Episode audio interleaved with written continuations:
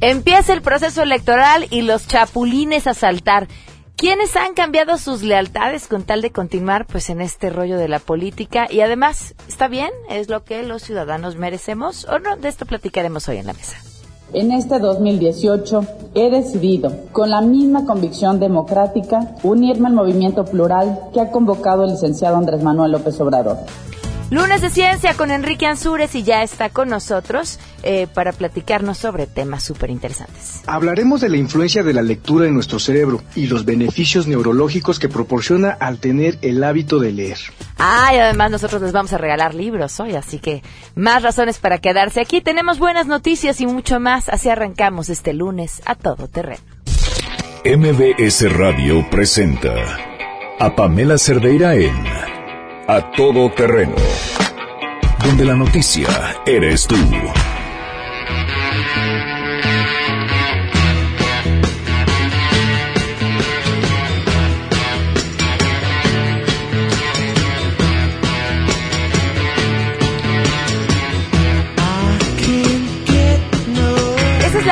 Con la que arrancamos este lunes, porque ¿saben qué? Estamos estrenando cabina y aguántenos quedó bien bonita.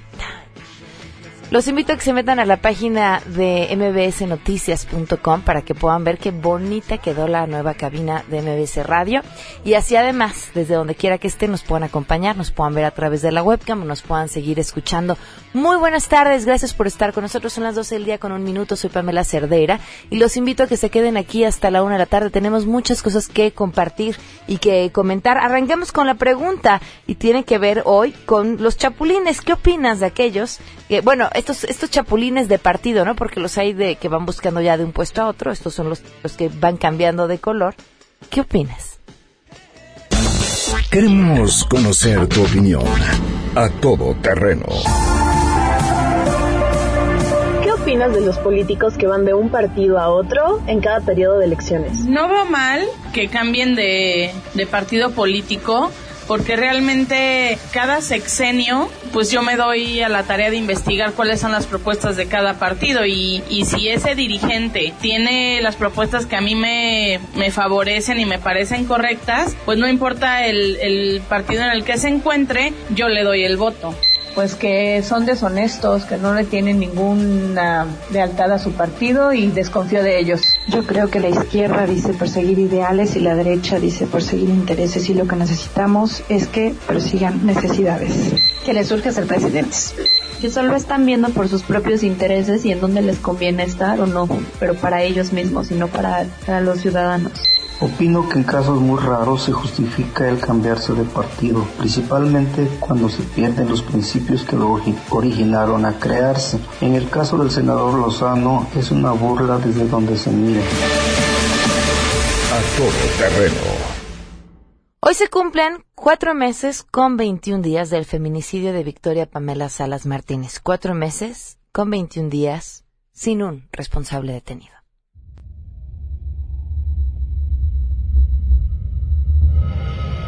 ¿Sabes terminaron así con mi niña? A mí nadie me ha dicho que, que cómo la mataron ni nada. Yo me he ido informando sobre los papeles que yo he visto que la torturaron demasiado. Yo por eso pido justicia para ella. Yo no quiero que se quede eso que este hombre pague. ¿Y quién está detrás de todo esto? ¿Quién lo está encubriendo? ¿Por qué motivo lo están encubriendo? Yo hubiera dado todo, todo en mi vida por estar ahí en ese momento y que no le hicieran daño a mi hija. Yo lo que pido es justicia para ella. Ya no podemos tener paz. Victoria, pues nada. Cuatro meses con 21 días del feminicidio de Victoria Pamela Salas Martínez y muchas tantas otras más, cuyos nombres no nos alcanzaría el programa para mencionar, las que no hay responsables detenidos. Vamos con la información. Saluda a mi compañera Hatsiri Magallanes.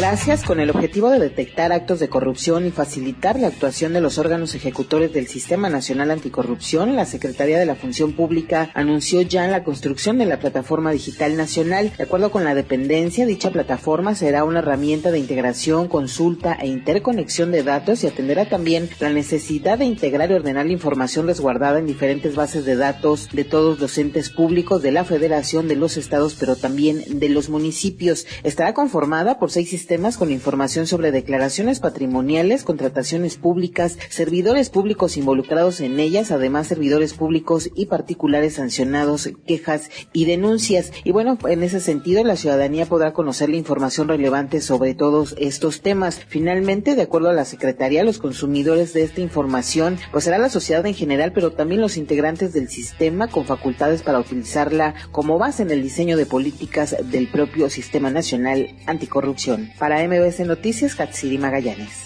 El nuevo sistema de puntaje de Fobiste considera antigüedad, ahorro, edad, ingreso, número de integrantes de la familia, oferta de vivienda y si se es jefa de familia. Para más información, beneficiarios del Fobiste pueden marcar el 01800 3684 783 01800 3684 783 o consultar la página www.fobiste.gov.mx. Este año Fobiste financiará 55.195 créditos hipotecarios, de los cuales 39.000 son en esquema tradicional con una inversión de 35.150 millones de pesos, informó Rocío Méndez. Pamela, te saludo con gusto y te comento que la cuenta oficial del Departamento de Estado de los Estados Unidos en español anunció que dejará de actualizar regularmente su información debido a las asignaciones presupuestales que han paralizado parte de las actividades del gobierno del presidente Donald Trump. Desde el pasado viernes, el gobierno federal de Estados Unidos cesó sus actividades debido a la falta de acuerdos en la aprobación del presupuesto en el Senado. La oposición demócrata determinó no aprobar el acuerdo presupuestal al no lograrse una aprobación que solucione la situación de los casi 700 mil beneficiarios del programa DACA, con lo que se paralizan las actividades no prioritarias para el gobierno norteamericano. Por lo anterior, el Departamento de Estado informó oficialmente que cesaría de informar regularmente a sus ciudadanos ante la falta de presupuesto. Sin embargo, ha puesto a disposición de los interesados las páginas oficiales en inglés arroba StateDev y arroba TravelGo, informó Nora Bucio.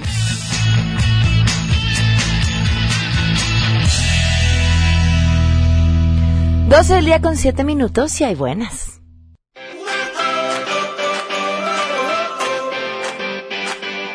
Hoy Citlali Sáenz es la portadora de buenas noticias. Citlali, qué gusto, te escuchamos. Buenas tardes. Hola Pamela, buenas tardes a ti, buenas tardes también a nuestros amigos del auditorio. Pues ayer la Secretaría de Hacienda y Crédito Público informó que a pesar de la volatilidad que se ha registrado recientemente, el ahorro para el retiro de los trabajadores en nuestro país se ha mantenido seguro y en ascenso. En su reporte semanal destacó que a diciembre del 2017 el saldo total de los recursos administrados por las AFORES alcanzó un monto de 3.169.2 millones de pesos. Es una cifra que equivale al 14.8% del Producto Interno Bruto de nuestro país y es 7.3% real superior respecto al saldo del cierre de 2016. Y bueno, la dependencia subrayó que esto es un crecimiento anual de 402.424 millones de pesos. Es la cifra más alta en los 20 años de la historia del SAR. Y bueno, en el documento agrega que las AFORES son de, la, de los mejores instrumentos de ahorro en términos de rendimiento gracias a sus atractivas tasas de rentabilidad. Y bueno, finalmente el rendimiento del sistema durante el año pasado fue de 9.85% en promedio, mientras que la tasa anual de retorno promedio histórica del sistema es decir, de, de 1997 al 2017 fue de 11.45% en términos nominales y en cuanto al total de cuentas individuales administradas, el SAR alcanzó las 60 millones de cuentas, es un aumento respecto al cierre de 2016 de 4.8%. También es mi reporte al auditorio. Muchísimas gracias, Itlali. Muy buenas tardes. Buenas tardes. Son las 12 del día con 9 minutos. Vamos a ir a una pausa y continuamos a todo terreno. Más adelante, a todo terreno. Es lunes de Mesa Ciudadana y regresamos con eso. Si te perdiste el programa A Todo Terreno con Pamela Cerdeira, lo puedes escuchar descargando nuestro podcast en www.noticiasmbs.com. Pamela Cerdeira regresa con más en A Todo Terreno, donde la noticia eres tú. Marca el 5166125.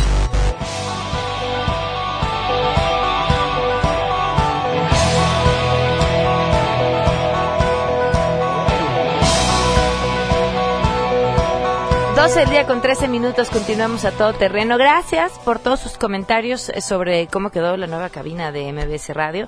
La verdad es que sí nos sentimos, nos sentimos muy contentos y además muy amplia, ¿no? Podríamos hacer yoga o algo ahí así enfrente.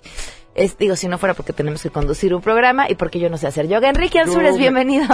Yo me siento en una nave espacial. Sí, sí, parece que vamos a despegar. Yo todavía sigo siendo niño y, eh, y, uno ve según sus intereses. Claro dice que el que hambre tiene en pan Así es, así es. Fíjate que hoy te traigo un tema bastante bonito y seguramente te, interesa. Y se, y se refiere a los beneficios de la lectura según la neurociencia. Ok.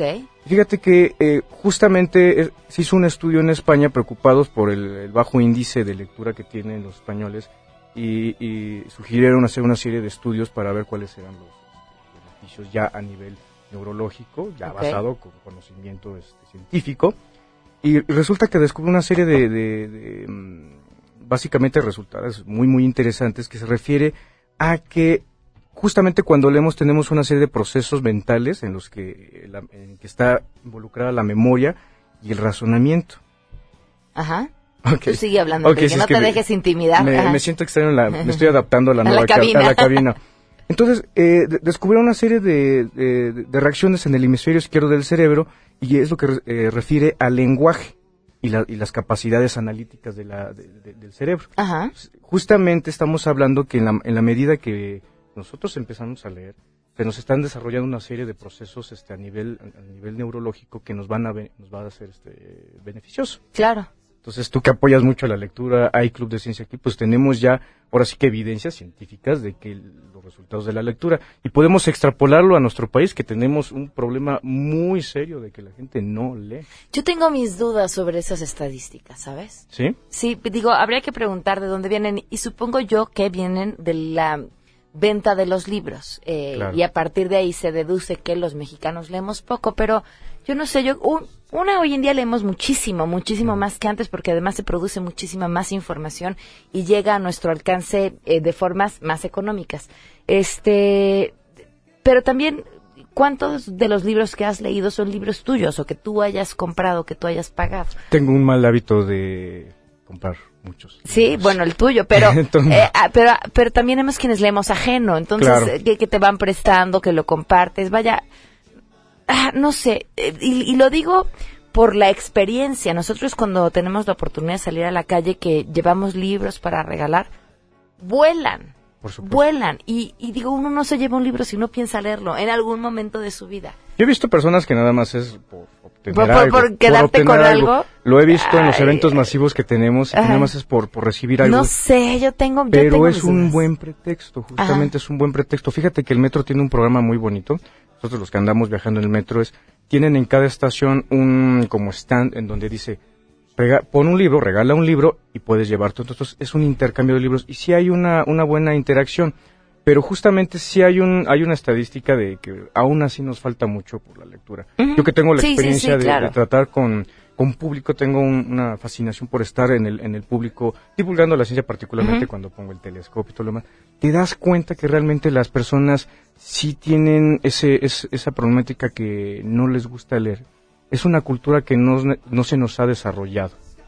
Eh, a tal grado que hemos desarrollado programas eh, de plano que hacemos manualitos, los hemos cada vez eh, más pequeños para que los lean. Te, digo alguna vez un, manual, el, que escribí, el, de, el manual de emergencia para el observador principiante. Este justamente lo escribí pensando que la gente no está leyendo. Entonces lo hacemos más compacto, lo hacemos más digerible justamente para que la gente pueda acceder a este tipo de lectura. Y está bien, porque tampoco el ser conciso está mal, ¿no? El problema es cuando la lectura se vuelve como este acto de snobismo, de entre más grande el libro, entonces más culto soy, y entre más complicado de leer, entonces más inteligente soy.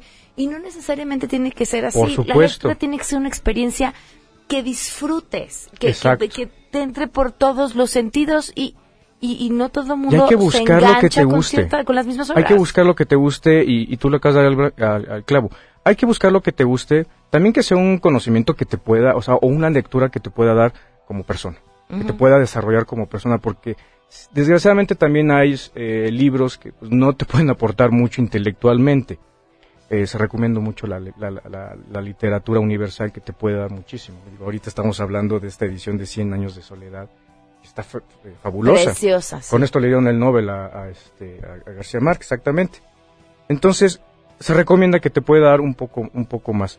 Entonces, eh, y tú acabas de dar el, clavo sobre el estereotipo que se tiene hacia la lectura. A mí todo el tiempo me dicen, eres un ñaño, eres un early, ¿por qué estás leyendo? No, no, espérate en la Edad Media justamente se tenía ese concepto de casi a, un nivel de que pues, eres una persona totalmente diferente porque estás leyendo.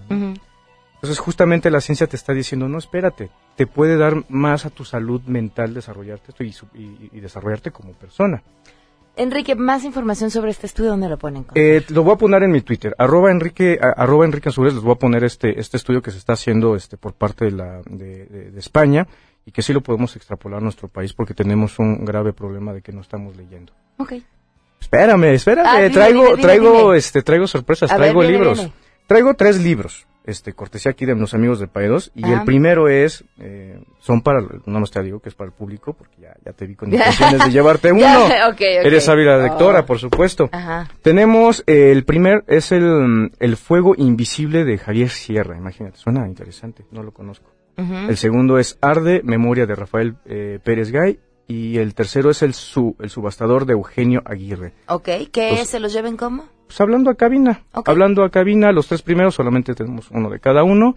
Cortesía de, de, Paidos y, pues ahora sí, que córrenle. 5166125 y al ratito les doy los otros tres que yo tengo también para regalar. Muchísimas gracias. Es un placer, Pamela. Vamos a una pausa y volvemos.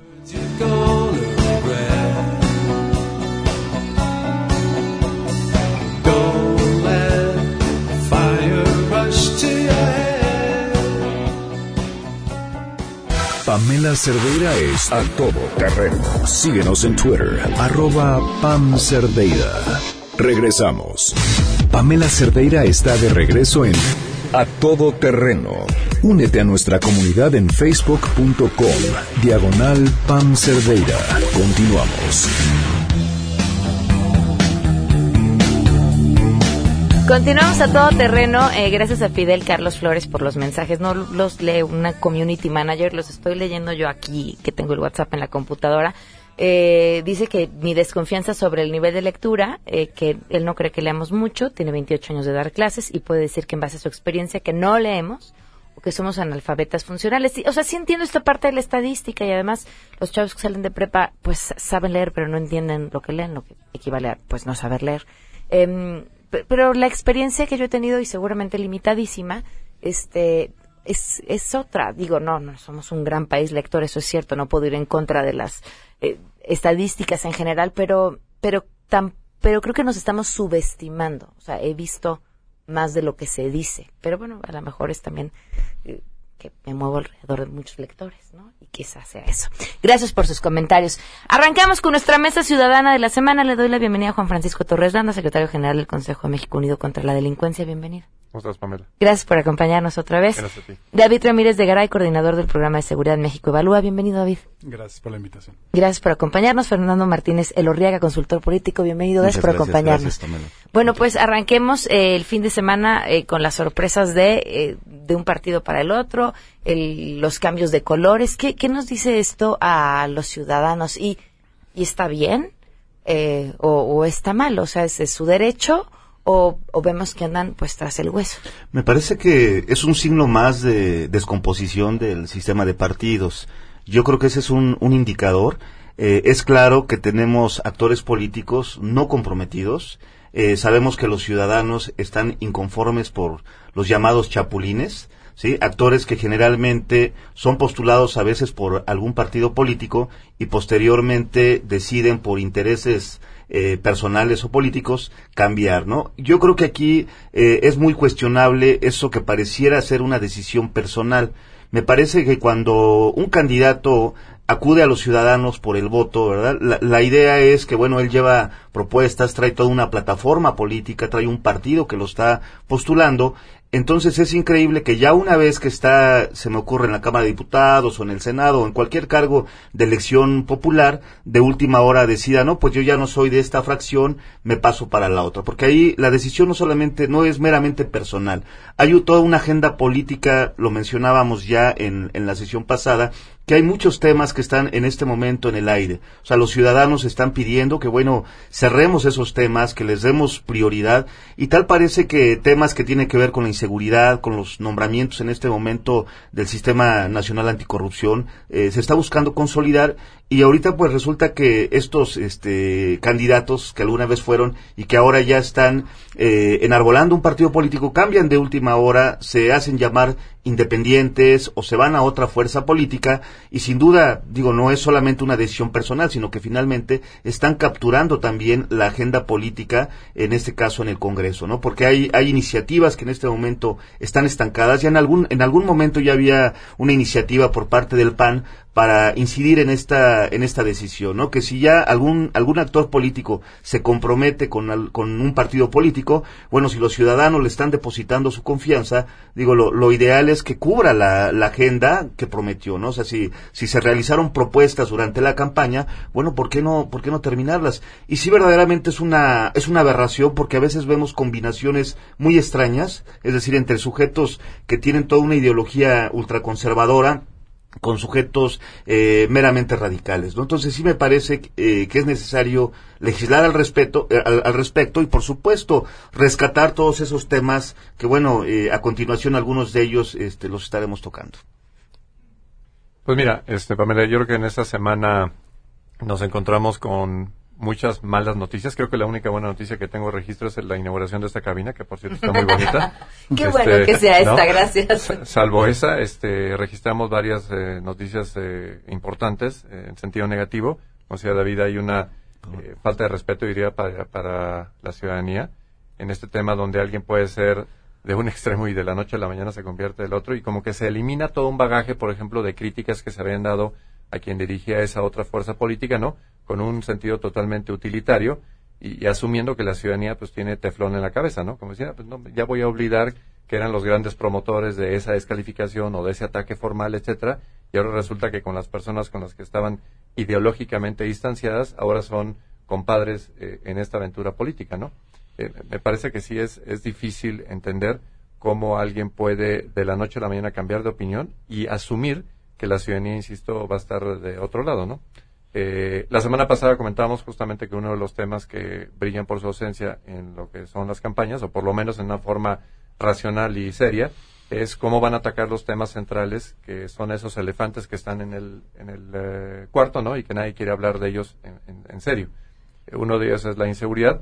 Eh, decíamos la semana pasada que 2017 pintaba justamente para ser el año justamente con la peor eh, estadística en materia de homicidios dolosos, etcétera. Esta semana ya sabemos, ya se confirma que efectivamente lo que era un presagio ahora está confirmado, la autoridad ya confirma que efectivamente estamos en eso. En lo que estemos aquí en la cabina, tres mexicanos van a ser eh, sujetos de un homicidio doloso y uno o dos de secuestros. Entonces, eh, a ese ritmo es donde vamos, ¿no?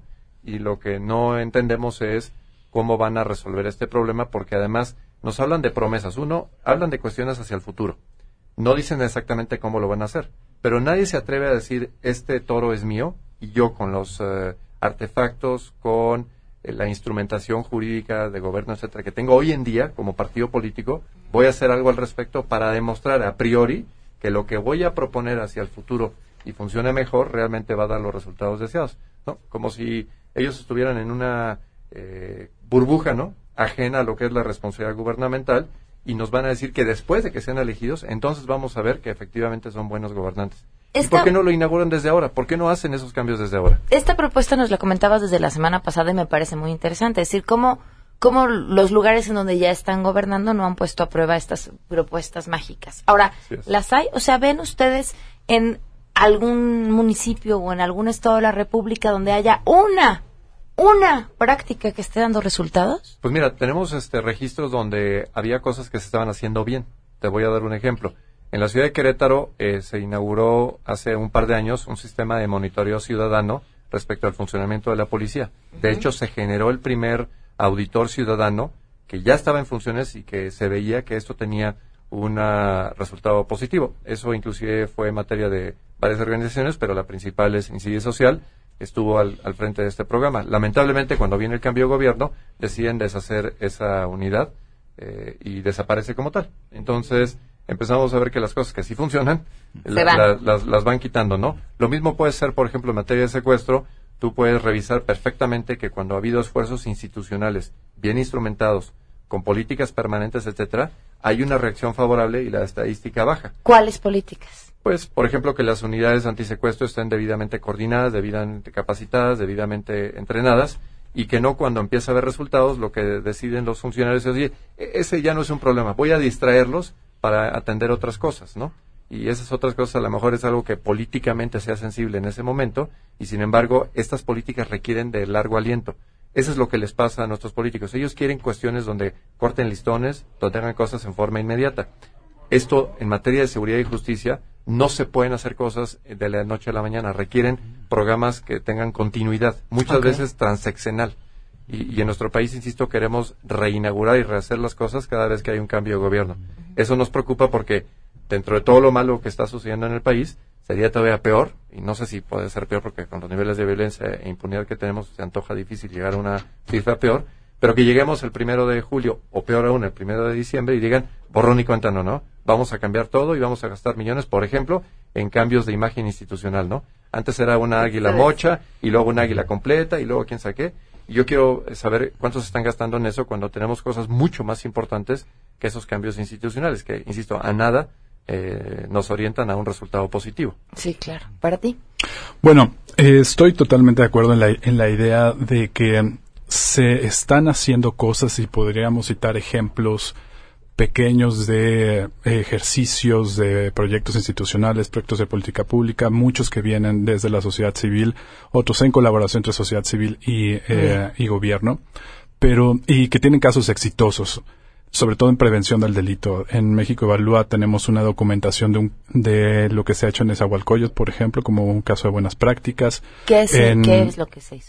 Por ejemplo, ahí nosotros hicimos un, un trabajo para conocer cuál es la, cuál ha sido la estrategia de policía de proximidad con la policía comunitaria en Esahualcoyot, que básicamente a grandes rasgos lo que implica es acercar a la policía con los ciudadanos y hacer de ese vínculo una forma, una fuente más de información para la cual la policía va a poder optimizar sus recursos y su estrategia. Es una parte, es una parte básica que, que, funciona muy bien cuando está bien arropada y cuando tiene buen, buen apoyo. ¿Es como el policía de cuadrante en la Ciudad de México? Es eh, parecido. Es parecido, es bien, viene del mismo concepto de policía de proximidad o seguridad ciudadana que engloba todo, todo esto, pero el punto importante es que este tipo de buenas prácticas, que hay, hay, muchas, tenemos en México Evalúa también un directorio de, buenas prácticas, tanto avaladas internacionalmente como, que como las que han tenido, han funcionado bien en, en el país. Pero el principal problema es que no pasamos esa frontera de ser ejercicios aislados, de historias de éxito aisladas, porque no están arropadas por una visión integral y que sea más allá de un sexenio o que sea de tres años de, gobierno de, una autoridad para poder tener una política sistemática hacia la prevención del delito, hacia la seguridad, hacia la procuración de justicia. Ese es uno de los principales problemas. Y en específico, prevención, que es uno de los puntos en donde en todas partes del mundo, tanto desde el periodismo, la academia, como la experiencia política en políticas públicas, hay muchísima evidencia en donde se dice que la prevención del delito, las políticas de prevención, es la mejor forma a largo plazo de reducir y contener el daño que genera la criminalidad y la violencia. El problema es que es a largo plazo. ¿Cuánto estamos hablando cuando hablamos de largo plazo? Son programas que necesitan, como son programas que van enfocados a tomar en, a, eh, solucionar factores de riesgo relacionados con, con cierto tipo de conductas. Necesitan ser programas en primera muy focalizados y como van a cambiar cosas básicas, puede ser de la conducta, o de la forma en que se relaciona la gente con sus, eh, con sus amigos en el tema de bandas, por, por ejemplo, o violencia escolar, no puedes pensar que un programa te va a rendir frutos en un año o en dos años. Tienen que ser programas dependiendo del tipo de conducta que tú quieres modificar, el tipo de resultado que quieres, es el, el, horizonte en, en, términos de años para esperar un resultado. Pero en términos generales, casi todos los programas de prevención son de largo plazo. Es por lo que para países como México resulta muy poco atractivo para la forma en que funcionan los incentivos entre, entre la clase política, porque no es un programa del cual puedas presumir que funcionó durante tu sexenio. Porque los resultados se van a ver más adelante. Exactamente. Ahora, en materia de comunicación política, pues no resulta nada atractivo y creo que ahí nos, nos falta una especie de entrenamiento y educación ciudadana cuando te dicen, pues lo que voy a proponer va a funcionar, pero tienen que confiar en mí en que va a funcionar no ahorita, va a funcionar en 10 años, ¿no? Y que quien llegue tiene que comprometerse a mantener esto porque sí va a funcionar, pero tenemos que esperar. Sí, y yo, creo que tenemos que consolidar esta idea de la parte integral, ¿no? Porque yo recuerdo todavía como el primero de diciembre del 2012, cuando se firma el Pacto por México, recordamos que, bueno, las distintas fuerzas políticas se juntan y dicen, bueno, uno de los temas importantes tenía que ver con la seguridad. Eh, entonces yo recuerdo cuando la primera ocurrencia fue, bueno, pues ¿por qué no nos vamos con el mando único? ¿No?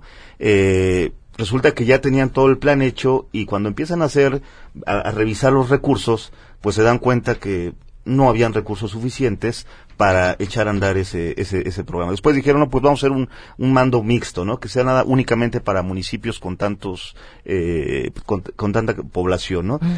Entonces lo que vemos es que siempre pasa el sexenio, se acabó, no se pusieron de acuerdo, no se, no, no tuvimos ninguna iniciativa en ese sentido, hubieron gobiernos que los rechazaron, gobiernos que los, que los llevaron a cabo, la idea esta del mando único, pero lo que es cierto es que no existe un plan eh, a largo plazo. O sea, pareciera como que me tomo la foto para ahorita, pero no me interesa nada que vaya más allá de, del sexenio. Y yo creo que ahí tenemos un, problema muy grave de, coordinación. Sí han eh, habido resultados eh, favorables. Bueno, a mí me parece que cuando se dio lo de la coordinación en, en el estado de Michoacán, eh, sí hubo por lo menos eh, algo, este, se alteró cuando ya el, problema ya era tan grave que ya había infiltrado varias áreas del, del poder político pero después lo que vemos es que se retira y, no se y no se termina el, plan. Es decir falta de recursos porque se estaban inyectando eh, en cuestiones en programas sociales porque además esto el problema de la inseguridad eh, atañe a varios elementos. O sea no solamente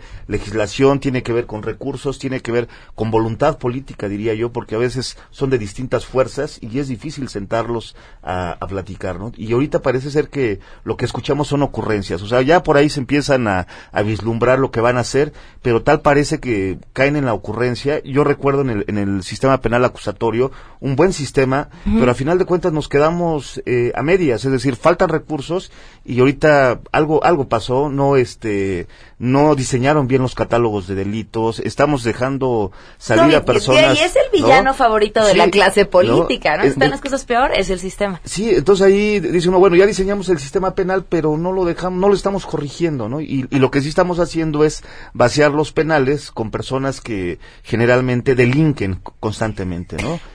Ahorita que hablaban acerca de la delincuencia, de la prevención, vaya una declaración con la que vamos a regresar de, este diputado acerca de los delincuentes juveniles y las madres solteras.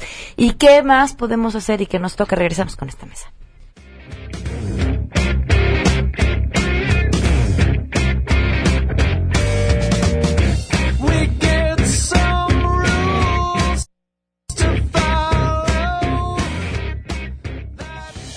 Si tienes un caso para compartir, escribe a todoterreno.mbs.com. Pamela Cerdeira es a todoterreno. En un momento continuamos. Estamos de regreso. Síguenos en Twitter, arroba Pam Cerdeira, todoterreno, donde la noticia eres tú. Continuamos.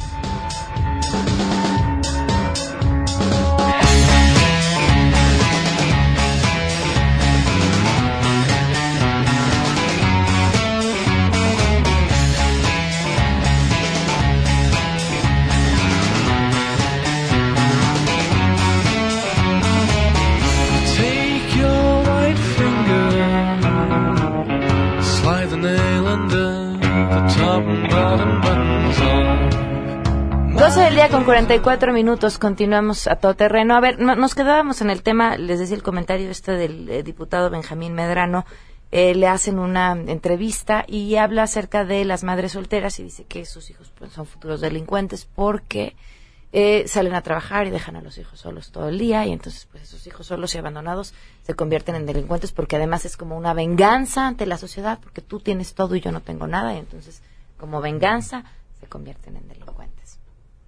De verdad, más allá del discurso de, como les dijo eso a las madres solteras, este, a mí me, me preocupa seriamente la, la visión de cómo se forma un delincuente. Tan corta por parte de este diputado, pero bueno, ustedes que tienen más experiencia en el tema. Sí, claro. Eh, una de las características que hace fundamental invertir en, en prevención es que es un ejercicio para aproximarse a los factores de riesgo asociados con distintas conductas criminales, pero a partir de un buen diagnóstico, a partir de trabajos empíricos, lo cual te ayuda a desmarcarte de posiciones ideológicas o morales como la, la, del personaje que, que citas, que en realidad va hacia otro lado, no va hacia un diagnóstico o no está orientado a un esquema de prevención, tiene otro, otro tipo de intencionalidad.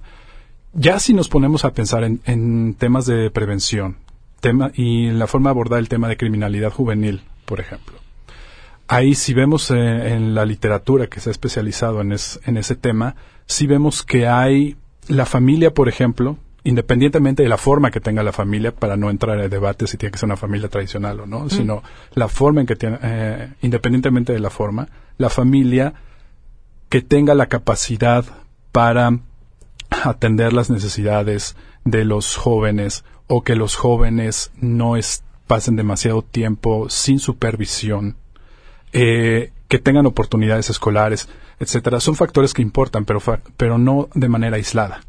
¿no? y no se explican de manera individual nada, nada más.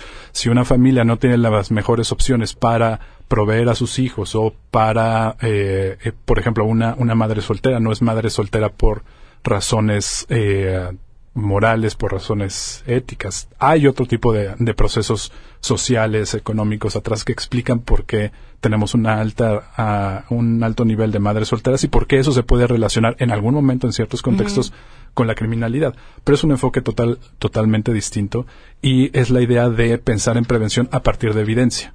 y ese ha sido uno de los grandes problemas que los últimos dos sexenios y que ahora vemos que en las campañas tampoco se ve que vaya a, a mejorar. De hecho, estamos, una de las formas para, para incitar a que se hable más, más del tema es, eh, por lo menos de nuestro lado, seguir insistiendo en que, aunque estamos ahorita en las, en las precampañas, de todos modos es una buena etapa para llamarles la atención a los actuales precandidatos para que cuando inicien formal, formalmente realmente le entren a, los temas. Por ejemplo, un, tema que realmente ha estado muy de lado ha sido el de la prevención. Y ahí creo que sí tenemos que, todos los interesados en, en ello, tenemos que insistir, porque se habla prevención de manera muy general, se habla de eh, reducir la pobreza, como si reducir la pobreza, la pobreza por completo nos, nos fuera a eliminar el problema de criminalidad y no es así. Entonces lo que esperamos. Hay, ejemplos concretos donde sí se pueden lograr resultados reales y no lo vemos. Un ejemplo, digamos, que es miserable es que el año pasado la subsecretaría del ramo en la prevención en Segovia le asignaron cero pesos. Exactamente. ¿Cómo es posible tú que hables de que hay siquiera el ánimo de, de prevenir si le asignas cero pesos a la subsecretaría del gramo en Segov. Espero que este año haya habido algún incremento y no me eh, extrañaría escuchar algún funcionario donde diga, le, invertimos o le aumentamos cinco mil por ciento al presupuesto, ¿no? tienen cinco mil pesos para todo el año. Exacto, es lo único que faltaría para redondear la insensatez de estos eh, funcionarios. Lo segundo es que hablando de programas, de programas que sí funcionan, por ejemplo, nosotros tenemos la evidencia de un programa que se instauró en Brasil, que a lo largo de dos años hicieron que cuarenta mil jóvenes que vivían en favelas, en condiciones de absoluta dispersión, cero, digamos, organización para efectos propositivos, sino delictivos, en dos años se le dio la vuelta al, tema, y con, con, cifras, con pruebas, etcétera, perfectamente instrumentado. Trajimos ese programa en, eh, junto con una empresa deportiva mundial que dijo, yo, yo ayudo al patrocinio.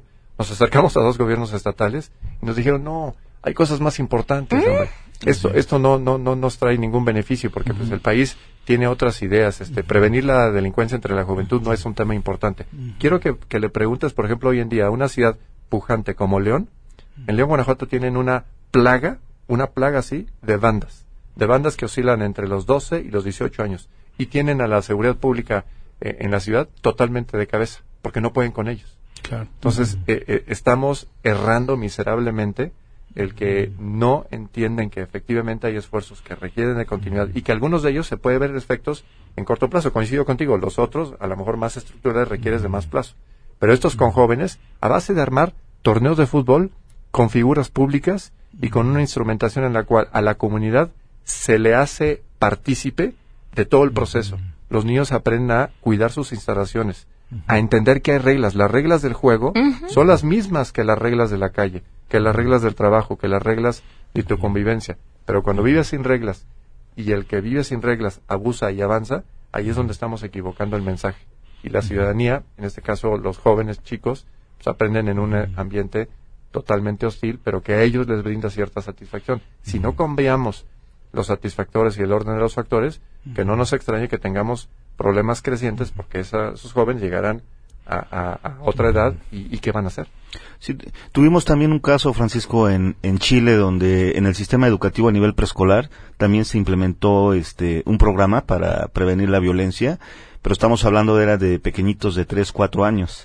El plan daba resultados en 15 años. ¿Sí? y con estadísticas, tablas, y efectivamente tenía eh, una baja de por lo menos un 30% eh, en la violencia. Digo, son, son, son programas maravillosos, pero que desafortunadamente hablamos de un periodo de 15 años y que poco le interesaría para un actor político que va por tres años en el caso de los municipios o, o, seis años en el caso de un gobierno federal, ¿no? O sea, simplemente si llega esa propuesta a un gobierno federal, simplemente sabes que no me interesa. O sea, ya cuando lleguen los resultados, yo ya ni siquiera voy a estar al, frente del poder. ¿no? Entonces, pareciera que lo que buscan son, mm, si no soluciones, por lo menos programas que sean de momento. ¿sí? A ver, hay un tema que, en el que me gustaría regresarme un poco. Hablábamos de las cifras de, de inseguridad que se acaban de dar a conocer y cómo aumentan. habría que ver cuál es la cifra que no estamos viendo y explicarle al público cómo se hacen o cómo se elaboran estas cifras que hoy se dan a conocer. Pues mira, las, cifras provienen de un sistema de seguridad pública en el cual tanto la Secretaría de Seguridad Pública, las eh, procuradurías, los tribunales superiores de justicia, etcétera, tienen la obligación legal de agregar sus cifras y entregarlas al secretariado. Y el secretario lo que hace es un compendio. Y esto se hace mes a mes, ¿no? Eh, se ha ido sofisticando. Eh, durante muchos meses, hace algunos años, detectábamos que había unas variaciones medio extrañas, ¿no? Reportaban a destiempo, reclasificaban algunos delitos, etcétera. Aquí lo grave es que esas cifras tienen un componente común que hace que no sean del todo confiables, que es la famosa cifra negra, porque todo lo que no pasa por una averiguación formal o una carpeta de investigación hoy en día, lo que no pasa por un expediente como tal, pues como tal no se registra. Entonces tenemos un enorme déficit de información. Pero aún con eso, si nada más comparas las cifras que sí aparecen en el registro oficial y que el secretariado está obligado a divulgar, eh, pues el, escenario estético, ¿no? Porque sí tenemos cifras que nos dan a entender que no solamente 2017 fue el, año más violento, sino que las tendencias de todos los casos son de deterioro. Porque si tú me dijeras, oye, bueno, fue muy violento, pero empieza a verse una mejoría porque las políticas públicas empiezan a incidir en las conductas, empieza a haber una mejor procuración de justicia, etcétera, dirías, bueno, ya, tocamos fondo. Eh, las inercias nos dicen lo contrario, que a pesar de lo traumático que pueda ser, no hemos tocado fondo. Cuando digo, cuando traes estos niveles, este, pues qué es lo que sigue, ¿no? Eh, un deterioro mucho más abrupto en un escenario en el cual eh, electoralmente quién le va a entrar al, al, toro por los cuernos, porque la realidad es que la delincuencia ve esto como un negocio y mientras le cedamos más terreno, más terreno van a seguir eh, encontrando en su fértil actividad en deterioro de lo que es un país institucional. A ver, sí. sí yo, yo agregaría dos fuentes más de, de, información que nos ayudan a, a, mejorar lo que conocemos de lo que está pasando actualmente. Si no está el secretariado eh, en primer lugar, pero también están los datos de INEGI, que eh, el origen de la información es, es distinto porque el secretariado es eh, lo que se reporta a través de las actas o carpetas de investigación, ya sea con el viejo con el nuevo, o con el nuevo sistema, y en el INEGI es lo que viene las actas de defunción. Entonces en el INEGI se cuenta como eh, se cuentan como homicidios, pero formalmente son eh, es el registro que se tuvo de un cuerpo a partir de las características del homicidio y hay la sospecha que es un homicidio intencional. Está no está vinculado con el proceso judicial. Entonces, también por eso hay un desfase entre cuando se publican las, las estadísticas del secretariado, que es mensualmente y es mucho más rápido, a cuando se publican las de, las de INEGI. INEGI, para saber cómo va la tendencia de 2007, nos tenemos que esperar hasta julio de 2018. Okay. Para que, para tener las, las cifras preliminares. ¿no? Y también tenemos otra parte importantísima que ya ha mejorado bastante en el país y hay que hablar de cosas que han mejorado, es la parte de las encuestas de victimización. La, la ENVIPE que el INEGI genera anualmente nos da una muy buena panorámica de justamente lo que no pueden captar estas otras otras fuentes. Lo que no, se denuncia. Exactamente. La cifra negra la tenemos de ahí, que actualmente está en un 93.7% en 2016, que es muchísimo, es muy alto. Vemos también cuáles son los, los delitos con mayor frecuencia. Nosotros estamos muy preocupados por los delitos de alto impacto y con justa razón, porque el costo asociado, el costo social, el costo que le implica a las familias, es muy, muy alto, como homicidio, secuestro, etcétera. Pero en cuanto a frecuencia, también hay, hay una gran cantidad de, de, crímenes que vienen captados muy bien en la eh, en el envipe por ejemplo es robo eh, robo la categoría general de robo es una de las más altas creo que está por ahí de 25% lo que reporta la gente y después extorsión. Extorsión es uno de los fenómenos que está más diseminado en todo el país y está alrededor de 22 les agradezco enormemente que la mesa del día de hoy la veo, creo, como, bueno, un respiro de verdad entre tanto que escuchamos de política, pero además también una guía, una luz para que entendamos a la hora de que los escuchemos lo que tendríamos que estar escuchando, lo que deberíamos estar pidiendo, lo que tenemos que exigir eh, los ciudadanos, que, que tanta falta nos hace, ¿no? Si queremos los políticos que este país necesita, tenemos que ser los ciudadanos, eh, pues a nivel de los políticos que queremos exigir. Muchas gracias. Gracias Gracias, gracias, por habernos acompañado. Vamos, nos vamos, se quedan en mesa para todos.